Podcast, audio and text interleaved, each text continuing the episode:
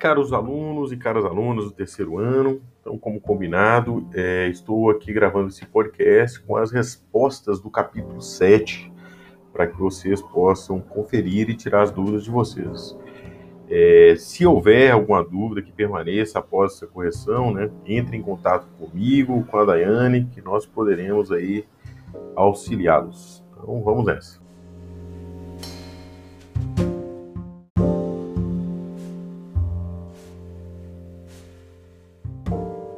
Como sempre, vamos iniciar com o para organizar, né? O para organizar da página 124.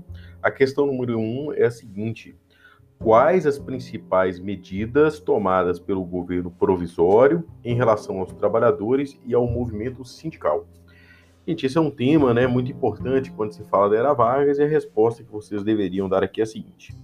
Uma das principais medidas relacionadas à concessão de direitos aos trabalhadores, tendência internacional desse período, foi a criação do Ministério do Trabalho, Indústria e Comércio, pelo qual o governo passava a intervir nas relações entre trabalhadores e patrões. Por meio dessa instituição, foram promulgadas leis trabalhistas, como a limitação da jornada de trabalho, a regulamentação do trabalho feminino infantil, o reconhecimento de horas extras, férias, pensões e aposentadorias. Em 1931 foi criada a Lei de Sindicalização, pela qual ficava estabelecido o princípio do sindicato único de base territorial, que assegurava a existência de apenas um sindicato por categoria profissional em cada município.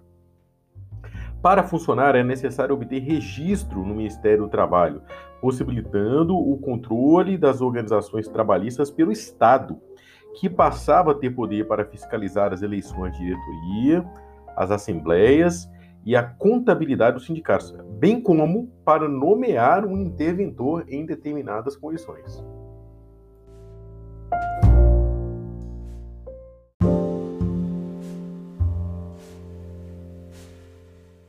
Vamos agora para a questão 2, né? A questão 2 é a seguinte: avalie o contexto político em que ocorreu a Revolução Constitucionalista de 1932. Então vamos lá, esse é outro tema também muito frequente quando se trata desse tema, né, desse, desse período da história, né. Vamos lá, a Revolução Constitucionalista de 1932 ocorreu devido à insatisfação de grupos paulistas com a política do governo provisório de Vargas. Como parte das oligarquias de São Paulo era considerado um empecilho para a execução das reformas previstas pelo governo, Vargas excluiu tais grupos da administração, nomeando um interventor militar para governar o Estado. Isso provocou intensa reação dos paulistas, que organizaram campanha pela constitucionalização do país e pela autonomia dos estados. Com o fortalecimento da oposição, Vargas ainda tentou reverter a situação, convocando uma Assembleia Constituinte, mas a insatisfação era grande. E a campanha já havia se organizado a ponto de se possibilitar a Revolução Constitucionalista de 1932.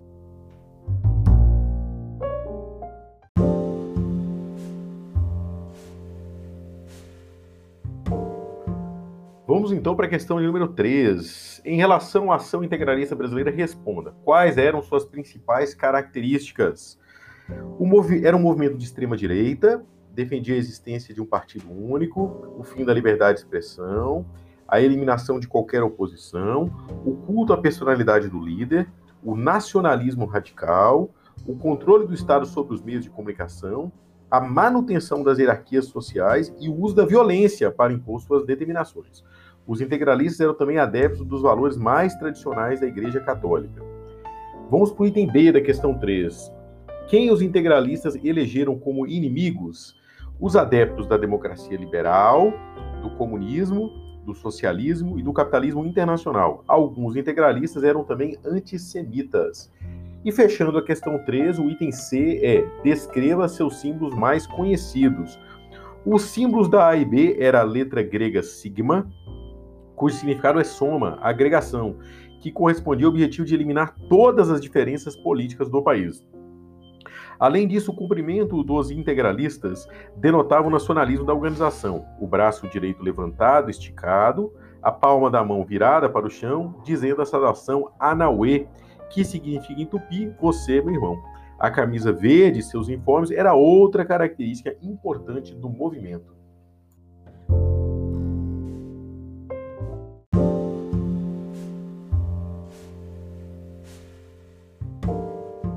Para a questão 4. Com que propósito a Aliança Nacional Libertadora foi fundada? Qual o seu programa político e por que ela foi declarada ilegal? A ANL tinha como objetivo fazer oposição ao avanço fascista, ao integralismo e à Lei de Segurança Nacional promulgada por Vargas. Também participavam da organização frentes anti-imperialistas e grupos que se diziam contra uma nova guerra mundial.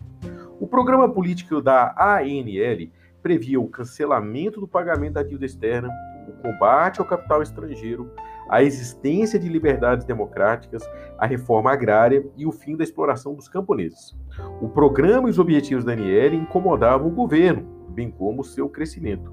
O governo almejava o fechamento da ANL e passou a buscar um álibi para declarar sua ilegalidade, que foi encontrado na declaração de Luiz Carlos Prestes, todo poder à ANL, que assemelhava as palavras de ordem de Lenin meses antes da Revolução Russa.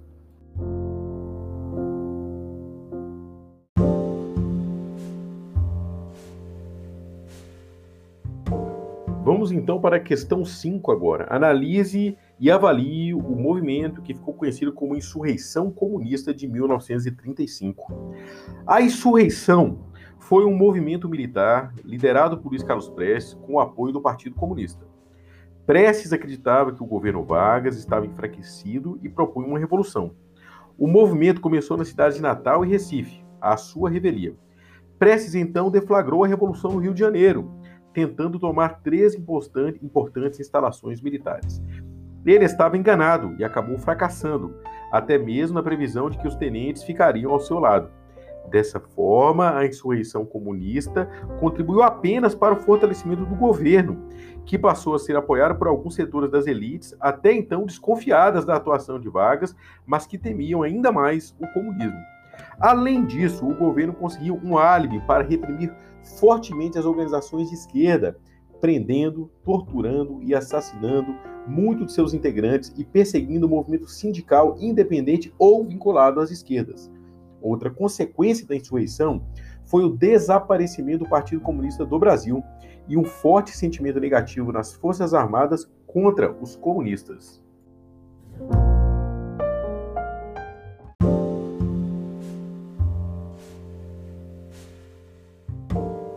Vamos agora então para a questão 6. Comente a função do Departamento de Imprensa e Propaganda, o DIP. Então vocês aqui deveriam dizer o seguinte: o DIP produzia e divulgava propaganda política, cujo objetivo era criar uma imagem positiva do governo Vargas, difundindo em seus materiais ideais de que o presidente era o guia dos brasileiros, amigo das crianças e pai dos trabalhadores. As propagandas eram divulgadas em livros, folhetos, cartazes, programas de rádio, cinejornais e documentários cinematográficos. E a imprensa e o rádio eram os principais meios de propaganda utilizados para enaltecer as obras do governo. O DIP também atuou na censura aos meios de comunicação.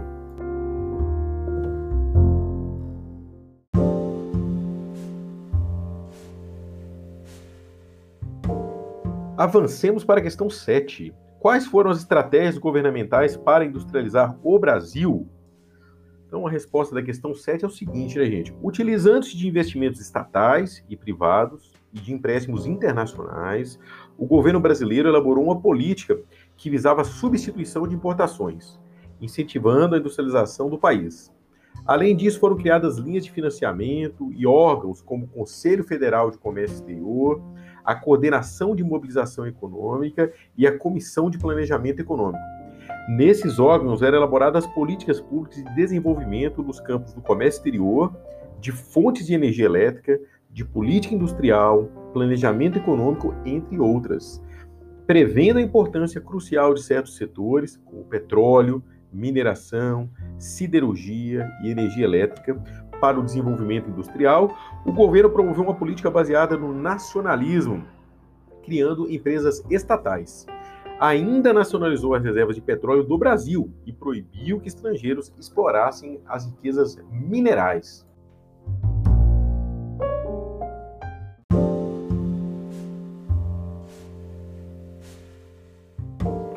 Avancemos então, né, gente, é, para a questão 8, Sobre a política indigenista da época, quais as inovações sugeridas pelos irmãos Vilas Boas? Resposta: os irmãos Vilas Boas concordavam com as ideias inauguradas no início do século pelo Marechal Cândido Rondon, de que a aproximação com os indígenas deveria ser pacífica, mas discordavam da proposta de que eles deveriam ser transformados em trabalhadores rurais. Para os irmãos Vilas Boas, era necessário que os indígenas preservassem sua cultura e organização social. Inicialmente era preciso garantir que eles tivessem a posse de suas terras. Mais adiante, eles defenderam a formação de reservas indígenas fechadas, às quais somente médicos e funcionários do governo teriam acesso. Segundo os irmãos Vilas Boas, a integração dos indígenas na sociedade brasileira deveria ser gradual e de acordo com as necessidades dos povos indígenas.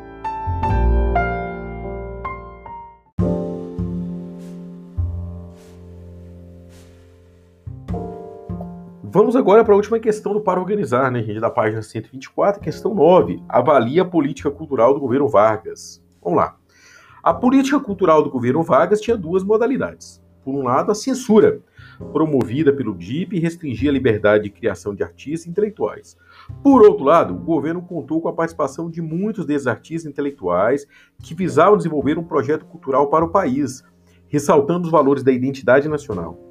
Nesse sentido, foram fundados diversos órgãos públicos que apoiavam financeiramente e incentivavam a cultura, como o Serviço do Patrimônio Histórico Artístico Nacional, o SFAM, o Museu Nacional de Belas Artes, o Museu Imperial, o Museu da Inconfidência, o Instituto Nacional do Livro, o Serviço Nacional do Teatro e o Instituto Nacional do Cinema Educativo.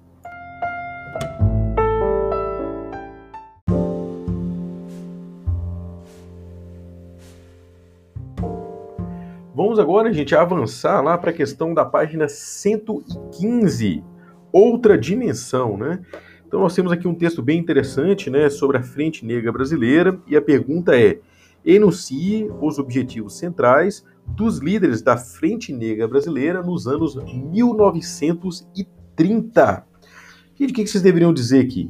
A proposta era unir os afro-brasileiros em busca de dignidade e de identidade social própria. Para isso, eles enfatizavam especialmente a educação. A Frente Negra Brasileira apoiou o governo Vargas e suas políticas nacionalistas.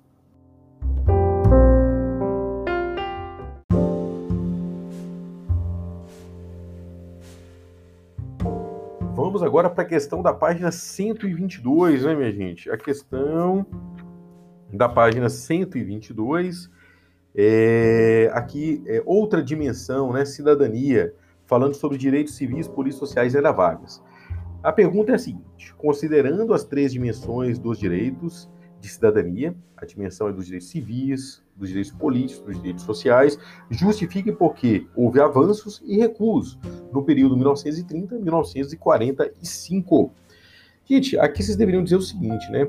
Entre 1930 e 1937, a sociedade brasileira conheceu avanços dos direitos de cidadania social com a promulgação da legislação trabalhista. Também na dimensão dos direitos políticos ocorreram conquistas importantes, como a adoção do voto secreto, a criação da justiça eleitoral e a extensão do direito de voto às mulheres. Com a ditadura do Estado Novo, a partir de 1937, os direitos sociais foram mantidos e ampliados, mas os direitos políticos foram suspensos os direitos civis continuaram como privilégio das elites. Desse modo, com avanços e recuos, o período começou em 1930 e termina em 1945 é fundamental para compreender a história dos direitos de cidadania no Brasil.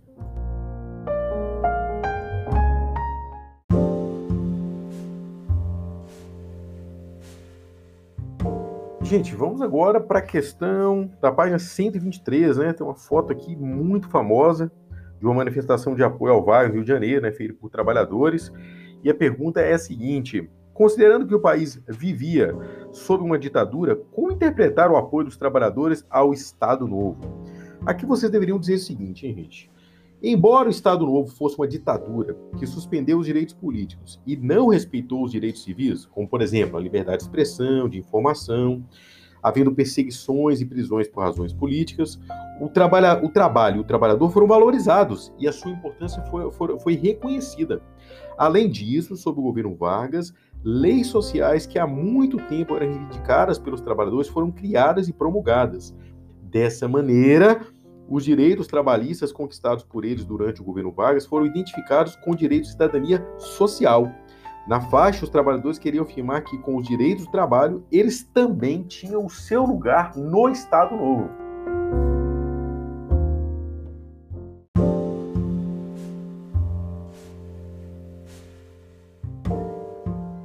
Gente, então vamos agora para a questão da página 124, é, reflexões, que é uma, é uma pergunta sobre o populismo.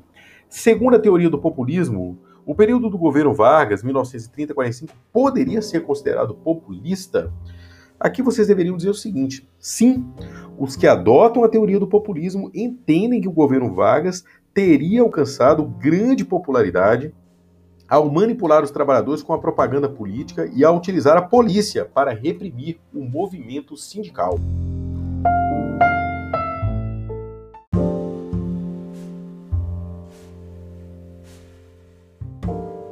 Fechando então nossas atividades aqui sobre o capítulo 7, né, gente?